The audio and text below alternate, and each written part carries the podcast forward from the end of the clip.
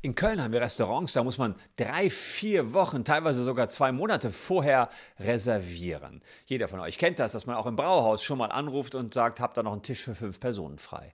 Was aber, wenn die dann plötzlich alle Corona haben an dem Tag und nicht kommen? Darf man die Tischreservierung einfach so verfallen lassen, möglichst auch ohne anzurufen? Oder muss man dann Schadenersatz zahlen, weil der Tisch nicht besetzt werden konnte? Das schauen wir uns in diesem Video genauer an.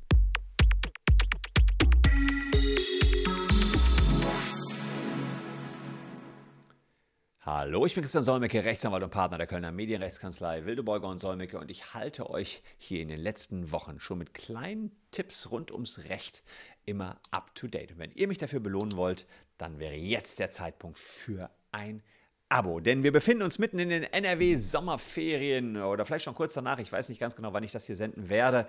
Ähm, und da hatten wir einfach die Idee, ein Special rauszuhauen. 31 kleine Lesungen von mir rund um den Taschenanwalt, mein neuestes Buch, was ihr äh, tatsächlich äh, käuflich erwerben könnt für 14,99. Und der Verlag hat mir gestattet, einiges daraus vorzulesen. Und jetzt fragen wir uns mal, kann man eine Reservierung einfach verfallen lassen? Wer kennt das nicht? Man plant ein gemeinsames Essen mit Freunden, reserviert vorsorglich einen Tisch im Restaurant und dann wird man doch krank, findet keinen Babysitter oder muss aus einem anderen Grund absagen.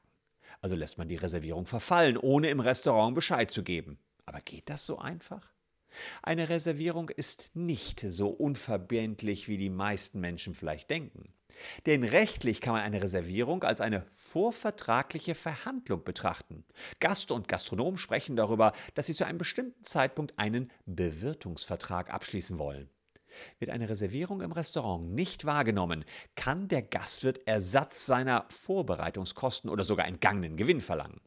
Allerdings muss der Wirt beweisen, dass er wegen der Reservierung andere Gäste wegschicken musste. Dies geht aus einer Entscheidung des Landgerichts Kiel hervor. In der Praxis passiert es aber nur sehr selten. In der Regel gibt es keine negativen Konsequenzen. Schließlich will man es sich ja auch nicht mit seinen Kunden verscherzen. Anders sieht die Sache aus, wenn man im Voraus Leistungen des Restaurants bestellt hat, zum Beispiel ein spezielles Essen für eine Hochzeitsfeier. Erscheint man hierzu nicht, kann der Wirt sich die Kosten für das eingekaufte Menü ersetzen lassen. Schließlich kann er anderweitig nichts damit anfangen und hätte vielleicht alternativ einen anderen Gast angenommen.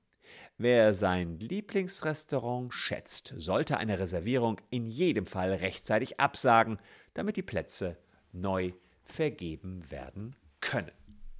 Ja, auch das rechtlich geklärt, hätte er gedacht, Reservierungen sind doch ein Tacken verbindlicher, als vielleicht der ein oder andere es hätte vermuten können.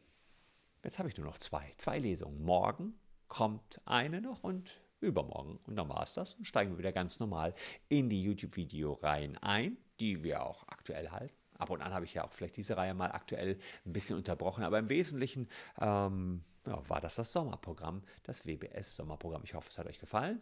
Morgen kommt ein Video zum Thema, darf ich im Supermarkt naschen? Hat man ja manchmal schon mal, dass man da irgendwie so Weintrauben sieht und die sich rauspickt, naschen will.